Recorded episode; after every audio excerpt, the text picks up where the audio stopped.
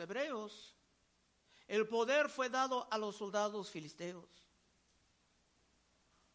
Porque en el pacto de Dios la victoria está prometida al pueblo de Dios cuando se caminan con Dios en fidelidad del pacto. Pero la derrota está prometida al pueblo santo cuando ni se toman en serio el santo pacto de Dios.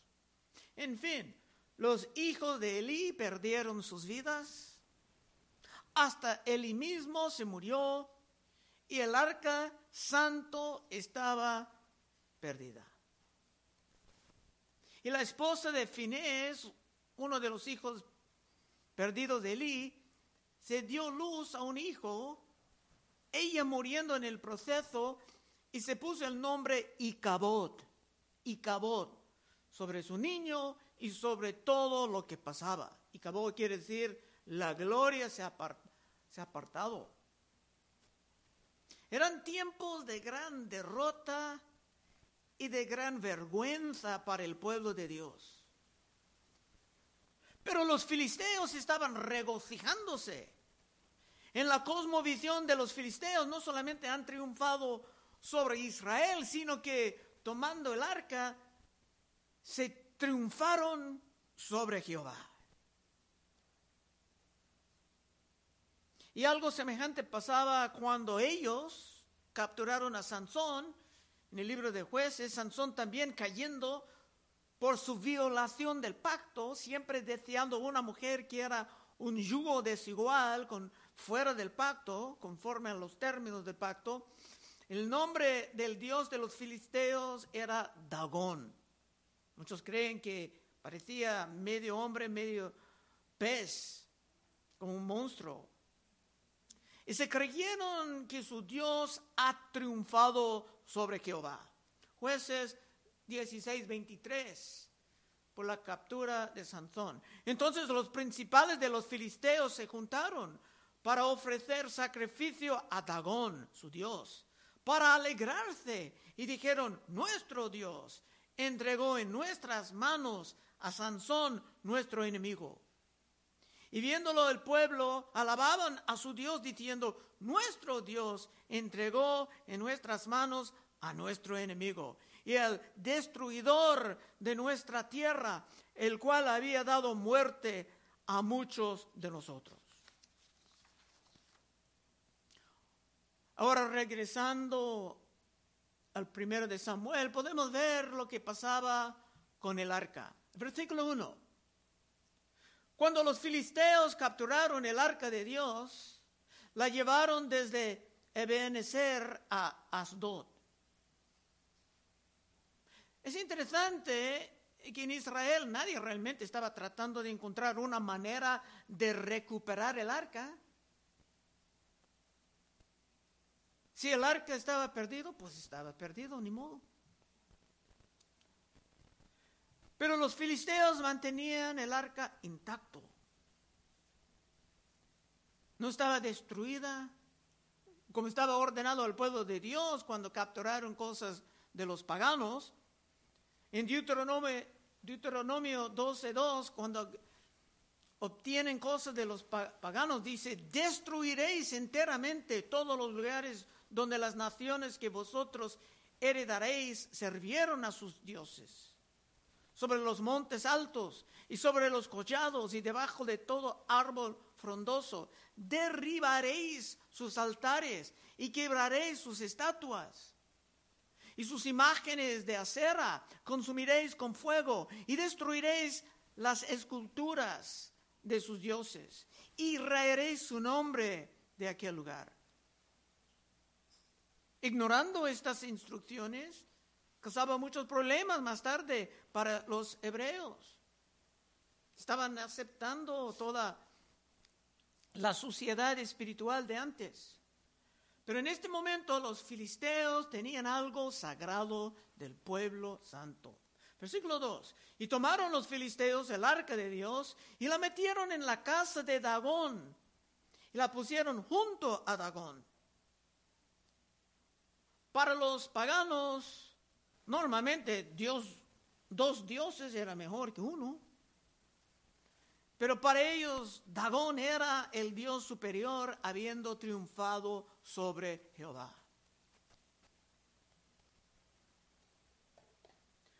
Pero ¿es posible triunfar sobre Jehová? ¿Qué va a pasar con el arca? Si no hay nadie en Israel que tiene el poder de recuperarla.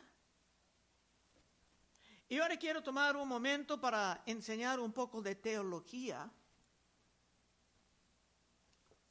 Me parece muy bien que ahora los niños, aún algunos de los jóvenes, están aprendiendo de los atributos de Dios. Y uno de los atributos muy importantes es la aceidad. Este es el nombre formal, técnico. Pero por la aceidad sabemos que Dios es completamente independiente de todos y de, y de todo. Aunque Dios nos ama y Dios va a usarnos en su obra, Dios no nos necesita. Y Dios realmente no necesitaba a los hebreos para rescatar el arca. El arca del pacto realmente ni estaba en peligro. Este concepto también estaba enseñado en el libro de Esther, en Esther 4, 12, cuando el tía de Esther mandó un mensaje. Entonces a Mardoqueo las palabras, y dijeron a Mardoqueo las palabras de Esther, entonces dijo Mardoqueo, que respondiesen a Esther, no pienses que escaparás en casa del rey más que cualquier otro judío, porque si callas absolutamente en este tiempo, respiro y liberación vendrá de alguna otra parte de los judíos. Respiro y liberación vendrá de alguna otra parte para los judíos mas tú y la casa de tu padre pereceréis. Y quién sabe si para esta hora has llegado al reino. Esther, según su tío, estaba en una posición de salvar a su pueblo. Pero si ella no hizo nada por la cobardía, Dios levantaría un remedio usando otros. Dios no necesitaba a Esther porque Dios no necesita a nadie casi nunca. Esta es la aceidad de Dios, uno de sus atributos muy importantes. Versículo 3, y cuando al siguiente día los de Asdod se levantaron de mañana, he aquí Dagón postrado en tierra delante del arca de Jehová, y tomaron a Dagón y lo volvieron a su lugar. Era un gran insulto poner el arca de Dios en el templo de Dagón. Y antes que nada, Dagón tenía que caer. En los siglos pasados, cuando los cristianos no eran tan capturados por el pesimismo como ahora, cuando uno preguntaba a un gran hermano de la fe, ¿cómo va con tu ministerio? se respondería con algo como, por el poder de Dios, Dagón está cayendo diariamente. Dagon falls daily. Hoy en día no se escucha esto tanto. Cuatro. Y volviéndose a levantar de mañana, el siguiente día, he aquí Dagón había caído postrado en tierra delante del arca de Jehová, y la cabeza de Dagón y las dos palmas de sus manos estaban cortadas sobre el umbral habiendo quedado a Dagón el tronco solamente. En las batallas de los filisteos esto era un símbolo de la derrota total.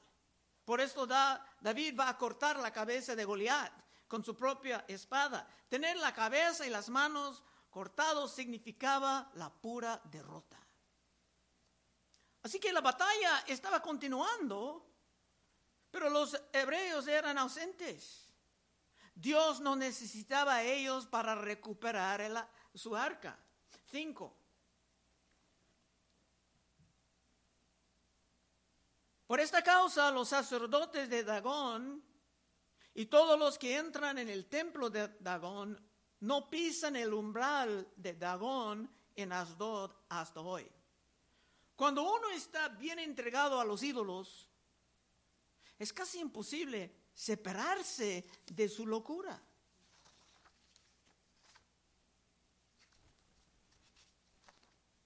En vez de abandonar a su Dios truncado y empezar a adorar a un Dios que realmente tenía poder, un Dios independiente de todo y de todos, los filisteos van a quedarse con su Dios del muladar, honrándolo, no pisando el umbral. 6. Y se agravó la mano de Jehová sobre los de Asdod, y los destruyó, y los hirió con tumores en Asdod, y en todo su territorio. Dios estaba continuando la batalla día tras día en la ausencia total de su pueblo. Era un gran insulto al rey de reyes y señor de señores estar metido con ídolos satánicos. Y por esto los filisteos tenían que pagar ahora con tumores. Y los filisteos sabían casi inmediatamente que era un gran error tener el arca santo en su presencia. Siete. Y viendo esto, los de Adó dijeron, no quede con nosotros el arca de Dios de Israel, porque su mano es dura sobre nosotros y sobre nuestro Dios Dagón. Esto es una reacción muy común con los que están bajo el control del diablo. Cuando ven el poder de Dios, en vez de arrepentirse y sujetarse al Dios Supremo, encontrando su perdón y vida nueva, simplemente quieren alejarse de Él. Por esto muchos abandonan a la, iglesia. Cuando ven algo del poder de Dios, prefieren huir con todo, toda prisa en vez de arrepentirse. Y vimos algo semejante, francamente, en la vida de Cristo, cuando se echaba gran cantidad de demonios de uno. En Lucas 8:34. Lucas 8:34. Y los que apacentaban los cerdos,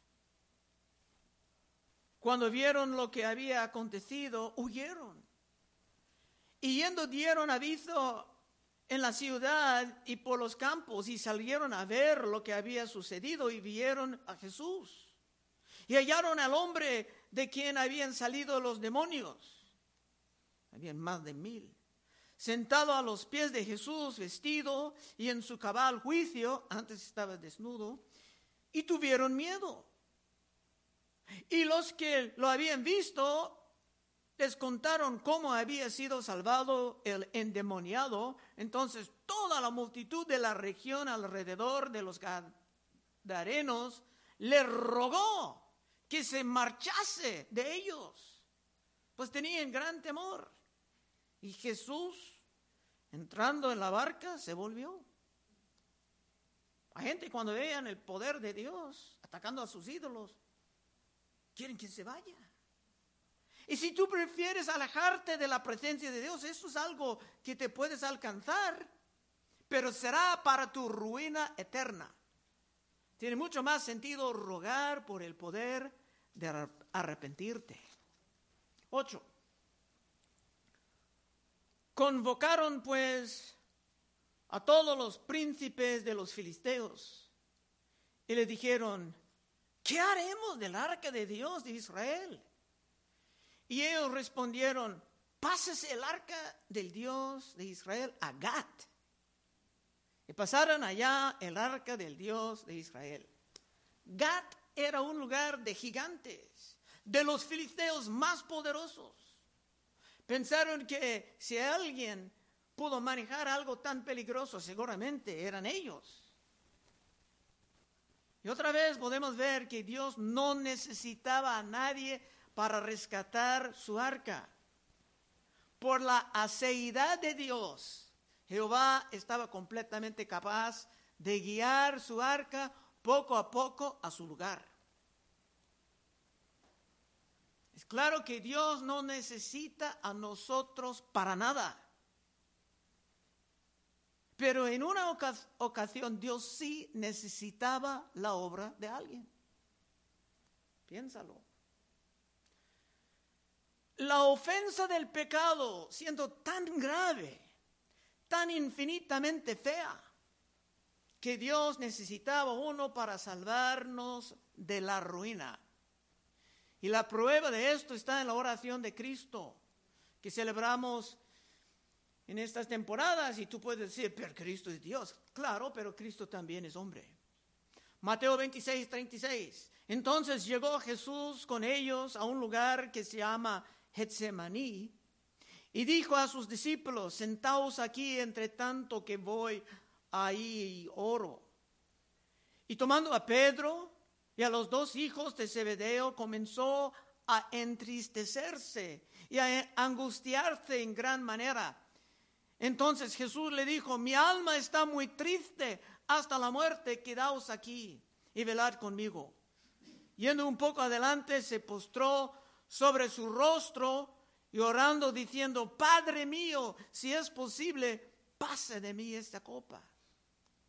Cristo está buscando cualquier otra posibilidad para la salvación. Y dijo, pero no sea como yo quiero, sino como tú. Vino luego a sus discípulos y los halló durmiendo y dijo a Pedro, así que no habéis podido velar conmigo una hora. Velad y orad para que no entréis en tentación.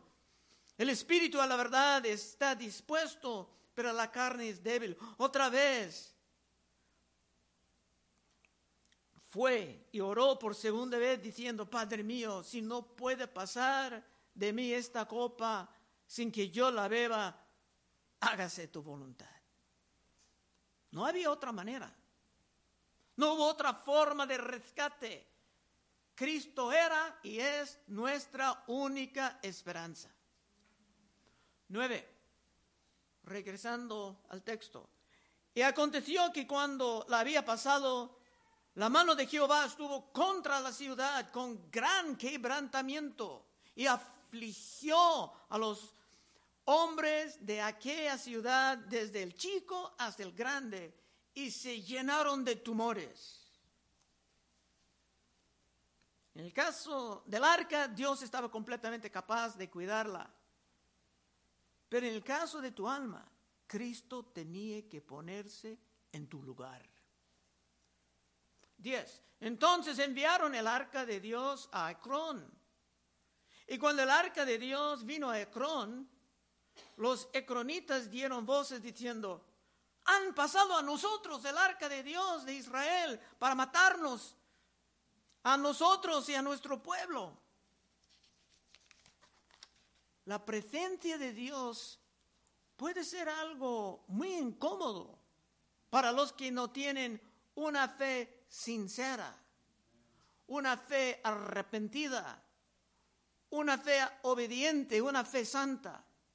Y si tú aún no tienes esa fe verdadera, entonces quiero orar para ti terminando el, servicio porque después de la muerte no hay manera de escaparse de la presencia de Dios. Aún en el infierno se siente la presencia de Dios en el fuego. Lucas 12, 4. Más os digo, Cristo hablando, amigos míos, no temáis a los que matan el cuerpo y después nada más pueden hacer. Pero os enseñaré a quién debéis temer. Temed a aquel que después de haber quitado la vida tiene poder de echar en el infierno. Sí os digo, a este temed. Los filisteos hicieron todo en su poder para alejarse del arca del pacto. Pero en la eternidad no habrá más posibilidades de escapar. 11. Y enviaron y reunieron a todos los príncipes de los filisteos, diciendo, enviad el arca de Dios de Israel y vuélvese a su lugar. Y no nos mate a nosotros ni a nuestro pueblo, porque había consternación de muerte en toda la ciudad. Y la mano de Dios se había agravado allí. Empezando este capítulo, Los filisteos pensaban que se han triunfado sobre Jehová, capturando su arca. Pero ahora su conclusión era muy diferente. Y los pecadores modernos tienen un concepto semejante. Creen que escapando de su fe cristiana, si eran cristianos en su juventud, pueden ya escapar de la incomodidad de un Dios tan santo. Pero no es tan fácil. Como se presenta en el caso de la apostasía en el libro de Hebreos. En Hebreos 10:26. Estamos casi llegando al fin. Porque si pecaremos voluntariamente después de haber recibido el conocimiento de la verdad, y esto está hablando de judíos abandonando la fe para regresar a judaísmo, ya no queda más sacrificio por los pecados, sino una horrenda expectación de juicio y de hervor de fuego que ha de devorar a los adversarios. El, que viola la ley de Moisés por el, el testimonio de dos o tres testigos muere irremisiblemente. Aquí hay un punto que muchos dicen que el Dios del Testamento antiguo era más, más duro, pero ahora muy suave. Pero aquí dice el opuesto. ¿Cuánto mayor castigo pensáis que merecerá el que pisoteare al Hijo de Dios? Y que tuviere por inmunda la sangre del pacto en la cual fue santificado. Santificado tal vez como niño, dedicado, tal vez bautizado, e hiciere afrenta al Espíritu de, de, gracia, pues conocemos al que dijo, mía es la venganza, yo daré el pago, dice el Señor. Y otra vez, el Señor juzgará a su pueblo. Horrenda cosa es caer en manos del Dios vivo. Bueno, como dije, el contexto de esto este pasaje es de los judíos del primer siglo que estaban pensando en abandonar la fe cristiana para regresar al judaísmo, para escapar los tiempos duros. No es exactamente como los muchísimos jóvenes que abandonen a la fe en nuestra generación, pero es muy semejante y es aplicable. Último verso, 12. Estamos llegando al fin. Y los que no morían eran heridos de tumores. Y el clamor de la ciudad subía al cielo. Los gritos, los clamores se subían al cielo. Y así se hablan de los juicios de Dios en el libro de Apocalipsis. En Apocalipsis 14, 10. Y él también beberá del vino de la ira de Dios que ha sido vaciado puro en el cáliz de su ira y será atormentado con fuego y azufre delante de los santos ángeles. No muy lejos, muy presente a la presencia del Señor. Y será atormentado con fuego y azufre delante de los santos ángeles y del Cordero. Y el humo de su tormento sube por los siglos de los siglos y no tienen reposo de día ni de noche los que adoren a la bestia y a su imagen, ni nadie que recibe la marca de su nombre. Siempre es más sabio simplemente aprender el arrepentimiento y cómo, cómo vivir cómodamente en la santa presencia de Dios. Conclusión. En este capítulo Hemos visto mucho sobre la condición de los idólatras. La idolatría es una condición muy peligrosa porque puede afectar a tu mente, dejándote como tus ídolos. Como dice en Salmo 115 y 6, hojas tienen, mas no oyen. Orejas, perdón. Tienen narices, mas no huelen Manos tienen, mas no palpan. Pero Dagón ni tenía sus manos. Tienen pies, mas no andan. No hablan con su garganta. Semejante a ellos son los que los hacen y cualquiera que confía en ellos. Por esto el apóstol Juan dijo, terminando su primera carta hablando de, a cristianos en la iglesia. Dijo en Juan, primero de Juan 5:21, hijitos guardados de los ídolos. Amén. Y si tú quieres vivir lejos de los ídolos de nuestra época, puedes pasar en unos momentos y oraremos contigo. Como los filisteos aprendieron, es muy difícil vivir con la mano duro de Dios cayendo sobre sus vidas. Vamos a orar. Oh Padre, ayúdanos a tomar en serio, Señor, el gran privilegio que tú nos has invitado, Señor, a participar en tu reino, Señor. Ayúdanos, Señor, a vivir en una fe verdadera, una fe viva, una fe activa. Danos el poder, Señor, de disfrutar esta vida cristiana, aún en medio de aflicciones. Pedimos en el santo nombre de Cristo Jesús. Amén. Bueno, del capítulo. Y si quieres ver más sobre el cuerpo glorioso que vas a poseer para toda la eternidad, tendrás que regresar en ocho días para la segunda mitad del capítulo. Doctrina.